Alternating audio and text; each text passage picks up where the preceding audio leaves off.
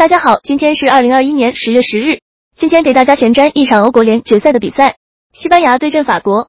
西班牙队近几年的大赛成绩都一般，球队一直是处于更新换代期。在恩里克上任之后，风格一直是比较大胆，启用了不少的小将。而在今年欧洲杯中，其实已经初见成效。上轮的欧国联更是二比一战胜了意大利队，晋级到了决赛。目前士气上面比较高昂，对于这项欧国联的冠军也是比较渴望。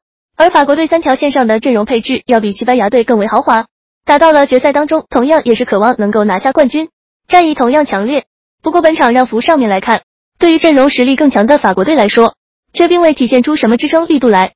本场更看好西班牙队能够保持不败，甚至直接获胜。